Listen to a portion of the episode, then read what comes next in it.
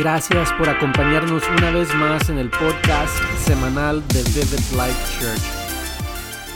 Sé que todos entienden lo que se siente esperar tu milagro, tu promesa.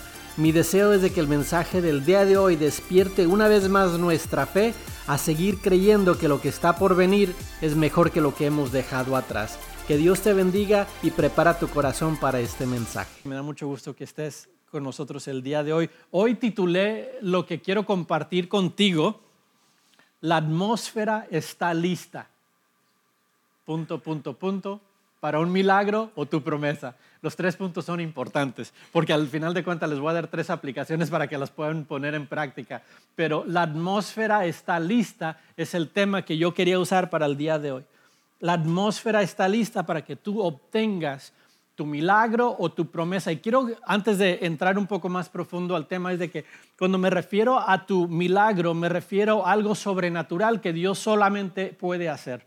Cuando nosotros podemos hacer algo por nuestra propia cuenta, no es un milagro, simplemente es tu obediencia actuando, llevando a cabo esa disciplina que se requiere para obtener ese logro o ese objetivo. Eso no es un milagro, eso es simplemente disciplina. Pero hay veces que tú y yo hacemos todo lo que podamos, nos esforzamos, vamos a las conferencias, vamos a la escuela, estamos creciendo en nuestra jornada física, emocional o espiritual, estamos haciendo todo y lo único que estamos esperando es que se lleve a cabo un milagro. Porque si Dios no lo hace, nada ocurre. Eso es un milagro. Y tu promesa también quiero enfatizar qué significa eso. Tu promesa es lo que tú sientes en tu corazón, lo que sientes a través de fe que Dios te dio como promesa que estás esperando que todavía no ha llegado. A lo mejor para ti es, a lo mejor un bebé. Si me entiendes en casa, yo te lo digo por mi propia experiencia. Yo viví, estábamos casados, ya tenemos 22 años de casados, pero 10 años en nuestro matrimonio no podíamos tener bebés. Y decía yo, ok, Señor, ¿cuándo o cómo? Y de repente nos vamos, salimos de Los Ángeles, de donde antes vivíamos, llegamos a Dallas y como que a los días. Yo no sé si Dios usó la agua de Dallas y de Garland o algo ocurrió aquí, pero algo ocurrió que recuerdo que le dije, ok, Señor, esto está un poco raro. ¿Por qué fue que tuve que salir de allá y como que entrar a una nueva ciudad y como que un nuevo comienzo en mi vida? Y de repente, ¿y si pudimos tener un bebé? Y lo sentí que el Espíritu Santo me habló y me dijo, es cuando yo diga, no cuando tú digas. Y hay promesas que están esperándose para que Él las pronuncie o las lleve a cabo. Esas son tus promesas que a veces dices, ¿por qué no ocurre? ¿Por qué no se lleva a cabo tal cosa que, que anhelo, que me prometió? Tu matrimonio restaurado, tu salud física, a lo mejor el grado académico que estás tratando de perseguir y que no lo puedes lograr por cuestión del tiempo, las finanzas, que créeme, sale carísima la universidad. Y todo esto, y dices, ¿cuándo lo voy a obtener? Esas son las promesas que Dios te ha dado, que a veces estamos esperando. Y todos como cristianos luchamos con la espera. Luchamos con la espera, porque no es fácil esperar a lo que Dios quiere hacer. Queremos que ya se lleve a cabo. ¿Ves? En inglés dices en retrospect, cuando miras hacia atrás y miras las escrituras, miras los evangelios y dices, tal página promete esto Dios, tal página lo cumple y dices, ah, mira, son cinco renglones y se llevó a cabo la manifestación, pero lo que tú no entiendes es que a veces fueron meses, años, una vida entera la que, lo que la persona tuvo que esperar para que esa promesa se llevara a cumplimiento. Todo cristiano sufre con la espera, porque pensamos que tiene que ser inmediato. Yo el otro día estaba trabajando en un diseño gráfico en casa para algo de la iglesia Créeme, yo me martirizo haciendo un pequeño diseño gráfico porque lo termino y digo, ah, no, lo puedo hacer mejor y le doy, y le doy, y le doy. Y son las dos de la mañana y digo, bueno, si empecé esto como a mediodía y todavía estoy dándole todavía vueltas, ¿y sabes algo? Hay veces que las promesas no llegan hasta que vives la angustia de la espera. Y dices, ya sufrí, ya lloré, ya hice todo lo que yo pude hacer y luego parece como que la cosa más insignificante es lo que provoca tu promesa. Y no fue que algo insignificante fue lo que lo provocó, fue que el dedo de Dios apuntó hacia ti y dijo, ya es tiempo, ya aprendiste la lección, ya hiciste lo que yo quería ver, tu obediencia. Ya te martirizaste en trabajar y te esforzaste y llevaste a cabo la tarea. Creo que ahora lo puedes recibir y retener. Y eso es clave, muchachos. Recibir y retener. Muchos queremos recibirlo, pero no sabemos cómo retenerlo. Y Dios no es un tonto. Dios es sabio. Él sabe lo que hace y dónde lo deposita. Si no lo crees, mira las escrituras cuando dice que Él multiplicó los peces y los panes. ¿Qué hizo después? Le dijo a los discípulos, recojan lo que sobró porque no quiero dejar nada en el suelo, no quiero echar a perder absolutamente nada. Dice la Biblia que recogieron 12 canastas de, lo que eran sobras de la multiplicación. Lo que Dios quiere que tú hagas es que no solamente recibas tu milagro o tu promesa, pero que la puedas retener. Que no seas lo, como inmaduro y que digas, bueno, ya la tengo, ya la puedo desperdiciar, ya se fue entre mis dedos. Muchos hablan de liderazgo y en el tema de la iglesia hablamos de qué tan importante es el liderazgo dentro de la iglesia y lo que me he dado cuenta es de que muchos de nosotros sabemos cómo subir a la cima del liderazgo, pero no muchos de nosotros sabemos permanecer en la cima del liderazgo o de tu posición o de la armonía en nuestro matrimonio o a lo mejor en el estado financiero que queremos obtener y mantener. Muchas veces pensamos que simplemente correr y llegar es la meta, es también permanecer. Yo creo que lo que Dios ha hecho en Vive Life Church en los últimos tres años, conforme hemos iniciado y lanzado esta iglesia, ha habido altas y ha habido bajas. Siento a veces que ha habido más bajas que altas, pero ha habido altas también que podemos celebrar muchas cosas y también ha habido bajas. Y yo lo que creo que Dios ha hecho durante esta jornada es de que nos ha ayudado a entender, a madurar, a poder recibir y sostener, reconocer de dónde viene la bendición y qué tipo de atmósfera tenemos que nosotros desarrollar para que continúe veniendo esa bendición a nuestra casa, o sea, a la iglesia. Y te quiero hablar un poco de la atmósfera porque la atmósfera es sumamente importante. ¿Ves? A, tu parte, a tu mano derecha, a mi mano izquierda está un termómetro, un termostato, perdón. Allí es donde controlamos si hace frío o si hace calor aquí adentro. Y si el pastor siente calor, va y le sube. y si el pastor siente frío, va y le baja. O hace algo así, ¿verdad que sí? Pero sabes que hay otra, otro termostato que nosotros no podemos ver y es el de nuestra fe. Y eso es lo tangible, lo podemos ver y sentir, pero la fe no la puedes ver y a veces cohabita con la duda. Y a veces abunda más la duda en un lugar que la fe. Y luego dices, ¿por qué es que no ha llegado el milagro, el cumplimiento de la promesa o algo? Quizás la atmósfera en tu alrededor ha sido más de duda que de fe y lo que tú tienes la autoridad de hacer es de cambiar la temperatura. Te quiero invitar a que abras tu Biblia si tienes tu smartphone por ahí a la mano o lo tendrás aquí, pero siempre me gusta animarte a que traigas tu Biblia o que abras en tu teléfono la aplicación y la puedas estudiar las escrituras durante la semana y te animo a que uses esto como parte de tu devocional. Vamos a mirar Lucas 8. Lucas 8 es donde vamos a acamparnos. Lucas 8 es nuestra casa por el día de hoy. El, libro de Lucas a mí me encanta, de los evangelios es mi preferido porque me habla a mí como que con más claridad que lo que es Mateo y Marcos, pero Lucas es algo que quiero que toquemos el día de hoy. Pero antes de entrar ahí un poco más a fondo, perdón, en Lucas 8 del 36 al 37 es donde vamos a comenzar. Te voy a decir lo que ocurre en Lucas 8 del 22 al 25, del 22 al 25, está esta increíble historia de Jesús. Y me habla a mí, tanto como te debería hablar a ti. Jesús se sube en un barco y cruza un lago, un mar. ¿Y sabes a dónde va? A una cita que tenía con un solo hombre. Con un hombre tenía una cita. Y yo pensaba que él quería llegar antes cuando leía la escritura, pensaba que él quería llegar habitar en ese lugar y hacer algo increíble en toda la región. Él tenía una cita con solo un hombre. ¿Y sabes qué? Hay veces que Jesús mismo tiene que cruzar una tormenta para llegar hasta donde tú estás. La escritura del 22 al 25 dice que Jesús iba con los discípulos y se desató una tormenta y él iba súper tranquilo de la vida, iba bien cómodo y ¿sabes lo que ocurre? Se ponen nerviosos los discípulos.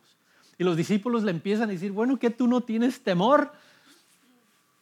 Él se levanta con la autoridad que él tiene, siendo el Hijo, o sea, Dios encarnado, pero el Hijo de Dios, y le habla al viento y aplaca la tormenta para que puedan llegar al próximo destino que él tenía. sabes algo? Yo creo que hoy se está llevando a cabo esa misma manifestación en diferentes lugares y niveles, donde Dios está en una jornada para llegar hacia donde tú estás, pero depende de ti qué es lo que tú vas a hacer. Depende de ti qué es lo que tú vas a hacer. Óyeme bien, depende de ti qué es lo que tú vas a hacer. Si recibirlo o correr de él. Recibir lo que él tiene como promesa o correr de él. En Lucas 8:36 al 37 dice entonces, ay, perdón, a ver.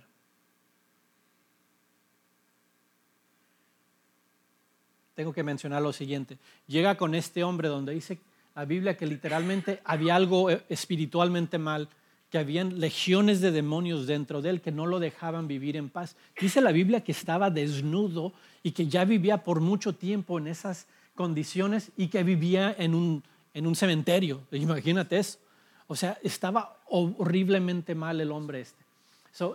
la, escritura también dice que llega Jesús y que este hombre se postra ante, ante Jesús y que empieza a tener esta discusión. Jesús expulsa a los demonios y hace a este hombre libre. El hombre quedó completamente libre. Y, y sabes lo que yo quería que tú entendieras lo siguiente, es de que no importa qué tipo de infierno se oponga a que tú recibas tu bendición, tú también tienes la autoridad o la fuerza suficiente de postrarte enfrente de Jesús y decirle, no, será así mis circunstancias, pero yo decido recibir tu bendición y tu libertad. Dice la Biblia que ese hombre tenía legiones, o sea, muchos demonios dentro de él que lo estaban poseyendo, pero ni eso lo impidieron de que se postrara de frente en la presencia de Jesús. Y nosotros a veces decimos, ¿sabes qué? Yo no me postro enfrente de Jesús porque mis circunstancias no son tan malas, porque yo todavía puedo, porque tú no conoces los Pérez, no hombre, si la fama que tienen o no sé cuál apellido tengas tú, en mi caso yo soy Pérez. Pero ¿cuál es lo, ¿qué es lo que te detiene a ti que digas, yo no quiero humillarme o postrarme enfrente de ti? Si ese hombre no hubiera hecho eso, no hubiera recibido su milagro también. Y muchas veces nuestro propio orgullo o afán es lo que nos detiene de obtener eso, lo que Dios tanto quería. Dice la Biblia que después gente vino y lo encontró después de que había sido liberado espiritualmente y, lo encontraron como una persona diferente, ya con ropa, sentado con Jesús y se lleva a cabo el versículo 36. Entonces los que habían visto lo que sucedía, lo que sucedió, le contaron a los otros cómo había sido sanado el hombre poseído por demonios. Y todos los habitantes de la región le suplicaron a Jesús que se fuera y los dejaran en paz. Porque una gran ola de miedo se apoderó de ellos. Imagínate nada más donde viene el libertador, donde viene el sanador, viene quien cumple promesas y hace todo lo que él puede hacer con su propia voz y tú por el temor le dices, sabes que yo no quiero nada que ver con esto. A veces en esa atmósfera es la cual nosotros vivimos. Yo no sé de ti, pero yo he estado en lugares de trabajo, yo he estado a veces en ciudades diferentes, yo he estado en lugares donde tú puedes percibir que aquí no se va a llevar a cabo nada bueno, porque toda la gente que está a tu alrededor tiene una forma negativa de ver la situación. Todos lo miran con una queja, todo lo miran con un problema, lo miran de una forma donde van a, oponerse a recibir. Y lo que Dios está diciendo, ten cuidado con quién andas habitando. Porque si te estás llenando de gente tóxica que simplemente está llena de temor, no van a dejar que Dios se mueva en un lugar. No, se va no van a dejar que Dios se mueva en un lugar. Yo me imagino que si había un hombre que tenía necesidad en ese lugar, para recibir sanidad espiritual. Me imagino que había más gente que necesitaba algo también. Pero por la atmósfera que se había desarrollado a su alrededor, se tuvo que detener Jesús y luego tuvo que ir a otro lado. En Lucas 8, hora del 40 al 42 dice, del otro lado del lago las multitudes recibieron a Jesús porque estaban esperándolo. Estaban esperándolo. Estaban viviendo con anticipación estaban viviendo con fe opuesto a lo que el otro grupo de personas en el otro lado del lago estaban haciendo. Preguntas que tú te tienes que hacer el día de hoy. ¿Estoy yo viviendo con esa fe? ¿Estoy yo esperando que algo ocurra? ¿Estoy yo deseoso de ver algo positivo en esta circunstancia en la cual estoy habitando? Y un hombre llamado Jairo, este es el versículo 41, líder de la sinagoga local, se le acercó y cayó a los pies de Jesús, igual como la otra persona del otro lado del lago, mientras, mientras rogaba que lo acompañara a su casa, que lo acompañara a su casa. ¿Por qué? Porque la presencia de Dios la tienes que invitar a un lugar. Si tú asumes de que la presencia de Dios está donde quiera, sí, Él es Dios y lo puede hacer. Pero hay algo que ocurre cuando tú le das acceso a ese lugar, a tu casa, a tu familia, a tus finanzas. Cuando tú llegas a tu casa, le das acceso a algo que sea la presencia de Jesús. Porque si está la presencia de Jesús en tu casa, créeme que va a haber armonía aunque haya conflicto a tu alrededor. Aunque haya cosas en las cuales a veces no podemos concretar con nuestra familia, podremos seguir viviendo en armonía. ¿Por qué? Porque Él trae paz, porque Él es el príncipe de paz. El versículo 42 dice, su única hija, que tenía unos 12 años, estaba muriendo. Yo tengo un hijo de 12 años y no me quiero imaginar ni lo que este hombre estaba sintiendo, la urgencia que él tenía de poder traer sanidad o salvación a la salud o al bienestar de esta niña. E, el hecho de que alguien fue de un lugar a otro a buscar a alguien que tenía la respuesta. Muchos de nosotros no sabemos lo que eso significa. Porque a veces le hablas a alguien, ahora ya ni le hablas, ahora le mandas un text message. Ya no hay esa urgencia de ir por alguien a su casa, decir, tú sabes, tú conoces, tú sabes interceder, te he escuchado orar, ora por mí. Sabes que vengo a hacer lo que las escrituras dicen que yo haga, a confesar mi pecado y a que tú pongas tus manos sobre mí porque estoy mal de salud. Yo, creo en esas cosas, pero a veces nosotros lo que hacemos es, eh, si a Dios se le antoja, va a resolver mi problema financiero. Si a Dios se le antoja, va a sanar mi matrimonio. Si a Dios se le antoja, va a sanar a mi hijo o a mi hija. A Dios ya se le antojó. Se le antojó el momento que mandó a su hijo y a morir en una cruz. Ahora depende de ti de ir y buscarlo y decir, Señor, te estoy dando acceso a lo que tú quieres. Darle el resultado que queremos ver en casa. En el camino, miramos que convence Jairo a Jesús. Lo convence de ir. Imagínate, I mean, I did it, lo logré. Por fin traje al Hijo de Dios, lo voy a llevar hasta mi casa y me imagino que este hombre, Jairo, iba con esta urgencia abriendo campo entre el mercado. Y si te puedes imaginar, el otro día nosotros tuvimos la oportunidad de ir a México con un pequeño grupo y fuimos a lo que es el mercado. ¿Recuerdas? Y hay un montón de puestos y gente que camina. Pues yo me imagino esa imagen del mercado en México como un lugar público, el mercado de abastos, digamos, del DF o algo así. Y, y está toda esa gente con carretillas y con no sé cuántas cosas moviendo mercancía y Jairo moviendo la multitud, haciéndole espacio porque allá del otro lado, o sea, en su casa está un hijo que se está muriendo, perdón, una hija. Y, la gente está a su alrededor de Jesús y lo que más quiere Jairo es que nada lo vaya a detener y que llegue deprisa a donde él quiere que llegue, porque su fe dice que Jesús puede sanar a su hija.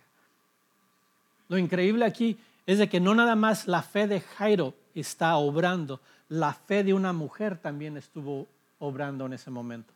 En el 42, el versículo 42 al 46 dice, mientras Jesús iba con Jairo, más bien dicho, mientras que Jairo lo iba empujando y apresurando para que llegara, porque es lo que estaba ocurriendo, al menos si estuviera yo en ese lugar, las multitudes lo rodeaban. Una mujer, una mujer de, la multitud hacia, perdón, ¿dónde estoy? Una mujer, ¿dónde estoy? En, en el 43, thank you.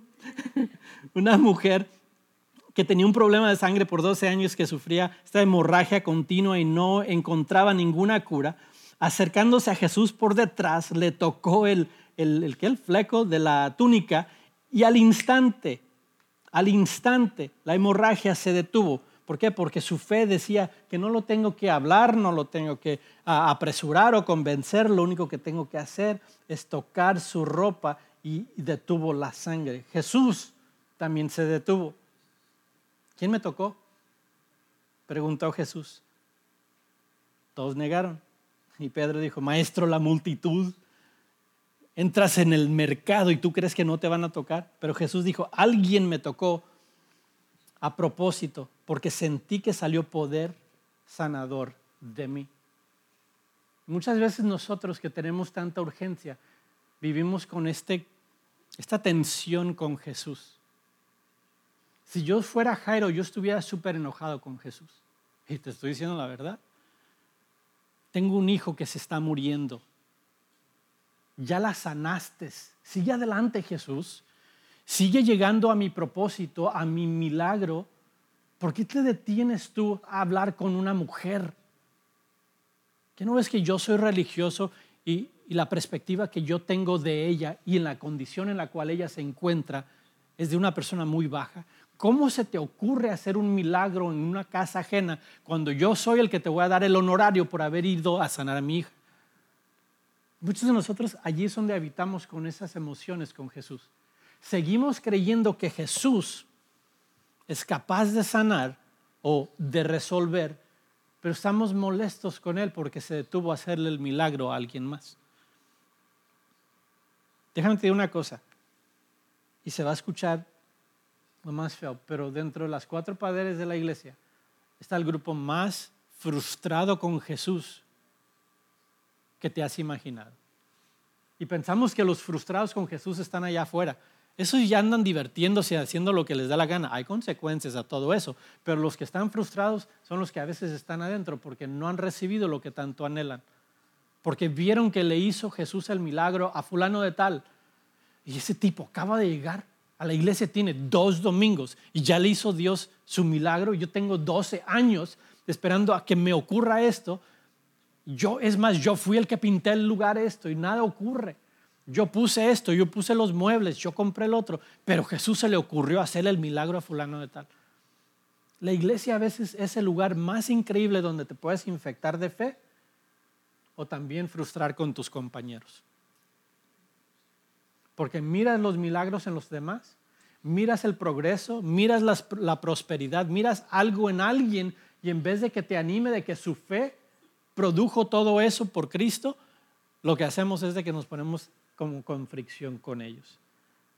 Si ese eres tú, te quiero decir, no te asustes.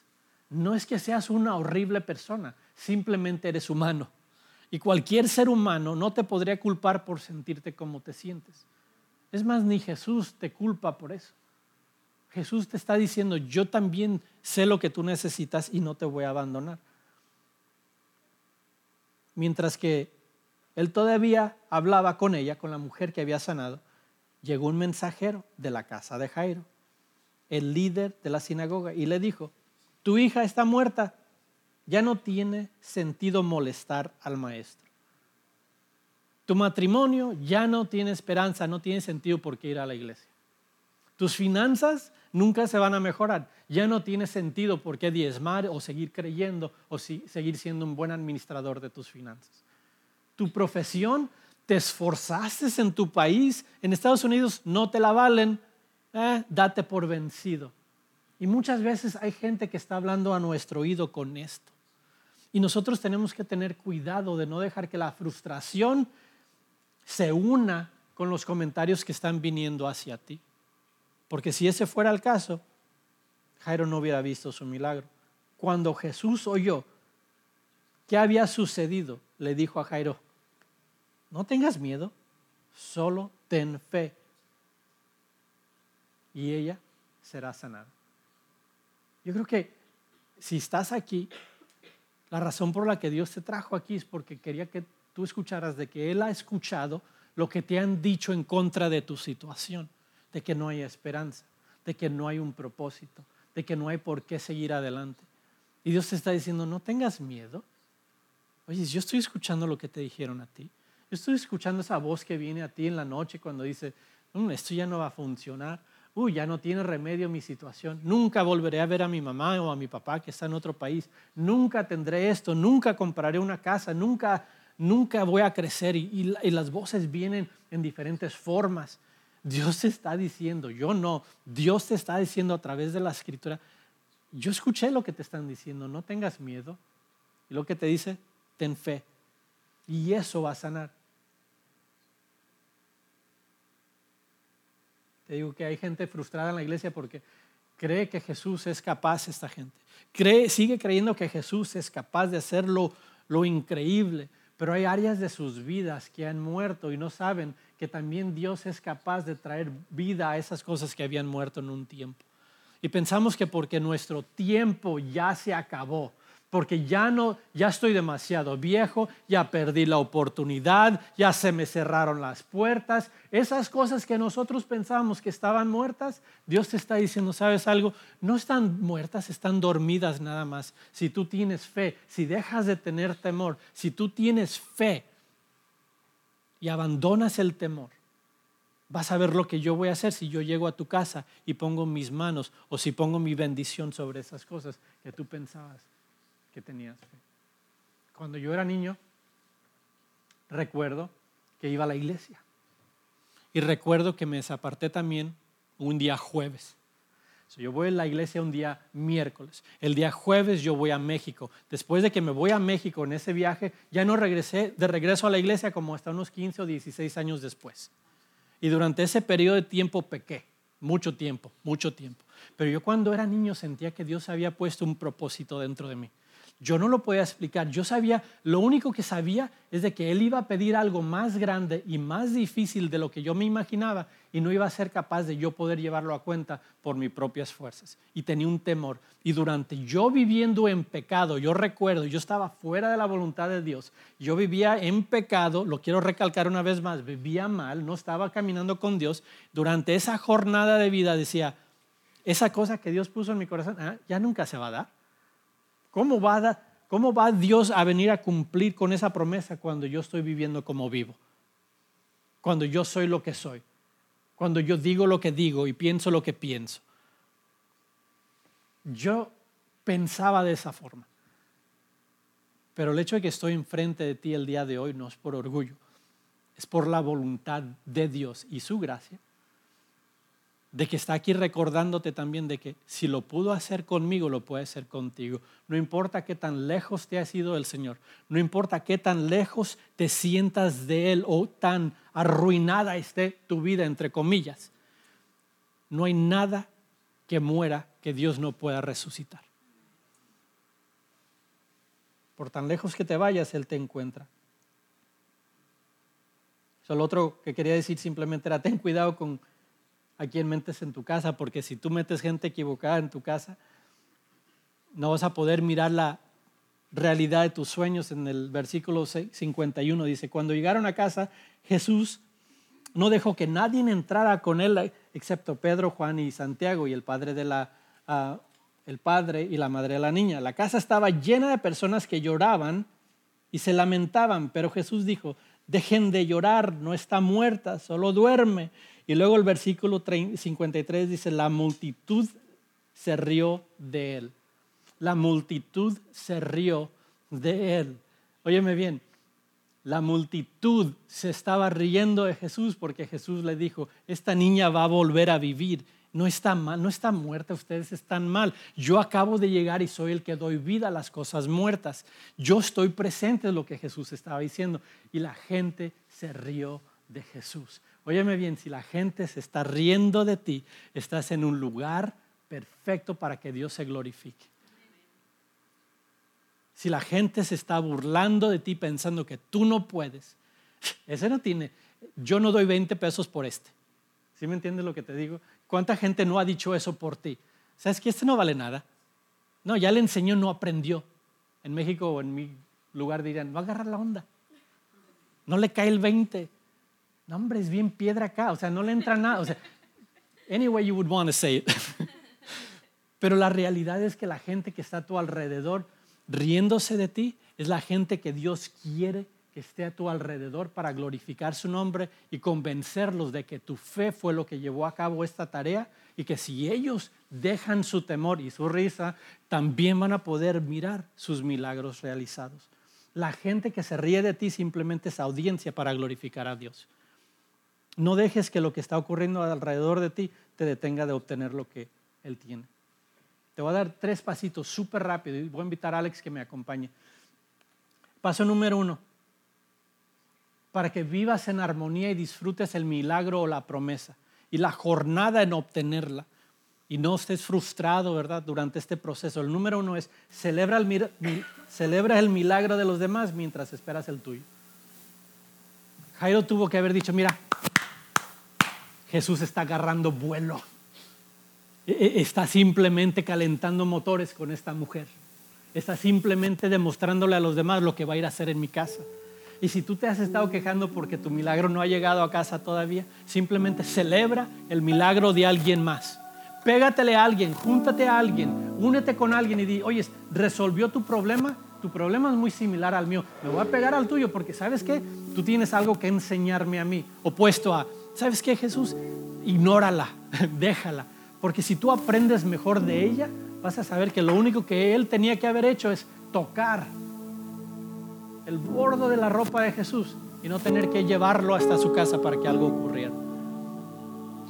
Pero a veces la crítica, la frustración que tenemos con los demás nos llevan a arruinar la fiesta que Dios quiere producir dentro de nosotros. El milagro viene en camino. Número, dos número dos, no permitas que la religión te robe de tu milagro o de tu promesa. Eso es bien clave, muchachos. No vayas a permitir que tu religión te robe de tu milagro o de tu promesa. Jairo era un líder religioso.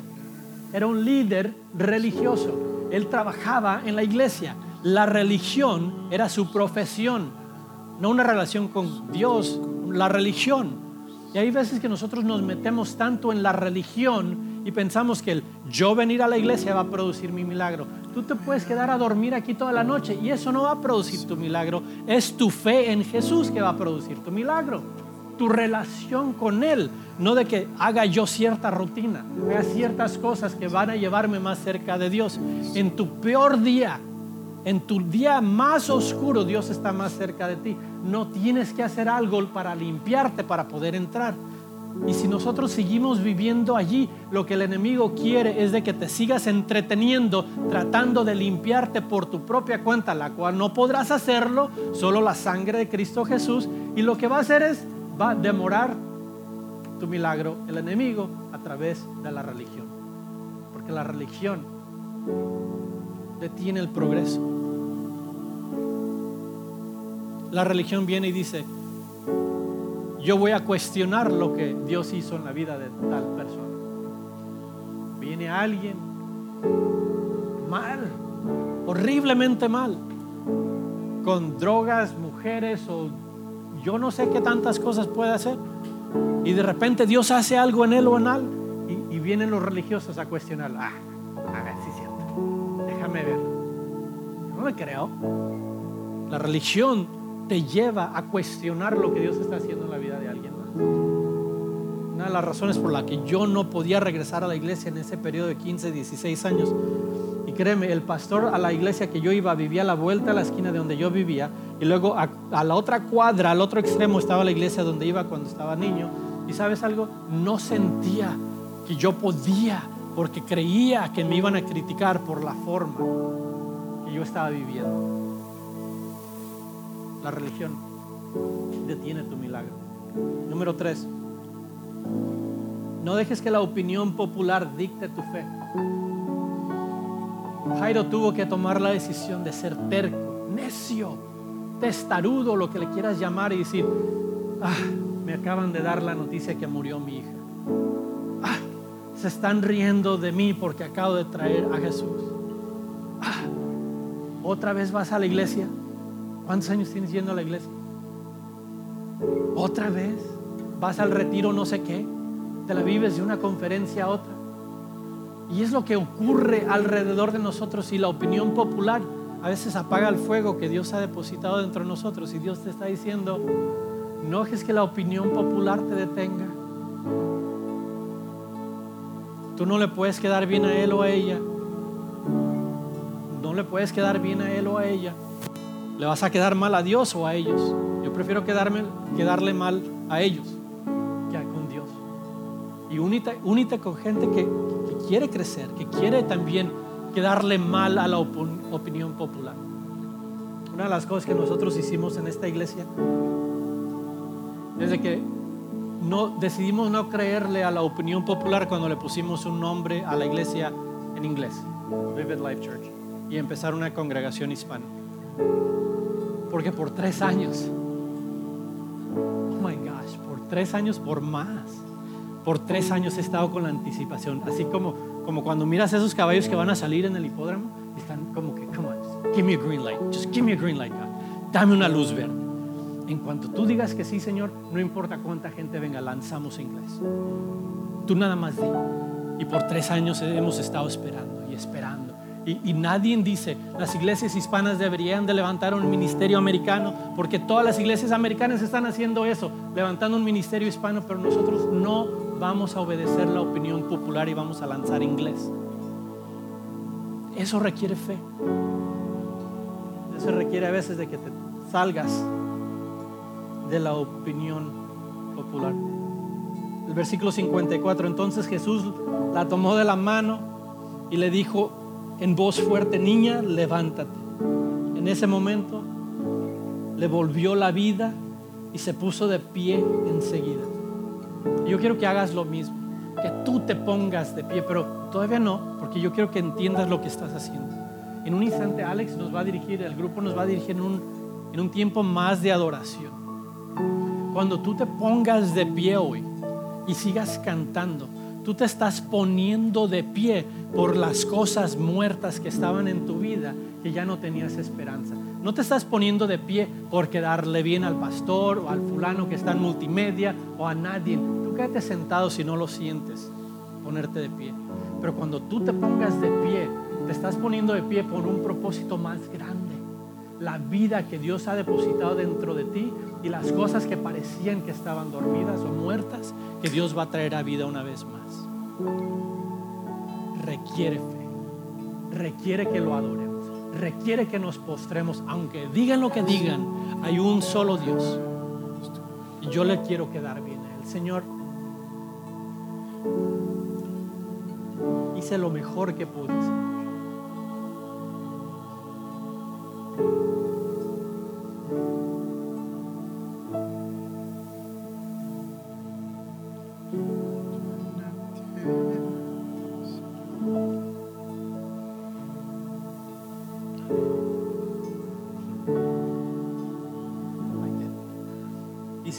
Que pude, Señor, a despertar la atmósfera de fe en este lugar, Señor. Y decirle a las cosas muertas, Señor, que se levanten.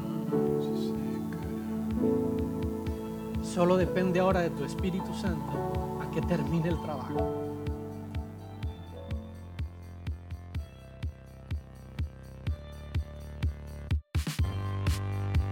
Me da mucho gusto que hayas tomado de tu tiempo y hayas invertido en tu fe como lo hiciste el día de hoy. Si Dios está tratando contigo y necesitas que alguien ore por ti o si tienes alguna pregunta, nos encantaría que te comunicaras con nosotros para poder responder a esas preguntas o a lo mejor simplemente orar contigo. Puedes mandarnos un correo electrónico a info@vividlifechurch.org. Para nosotros sería un placer poder comunicarnos que Dios te bendiga, te esperamos la próxima semana y si estás en el área de Dallas, te invito a que nos acompañes a Bebe Life Church a las 11 de la mañana en Plano. Allí te estaremos esperando.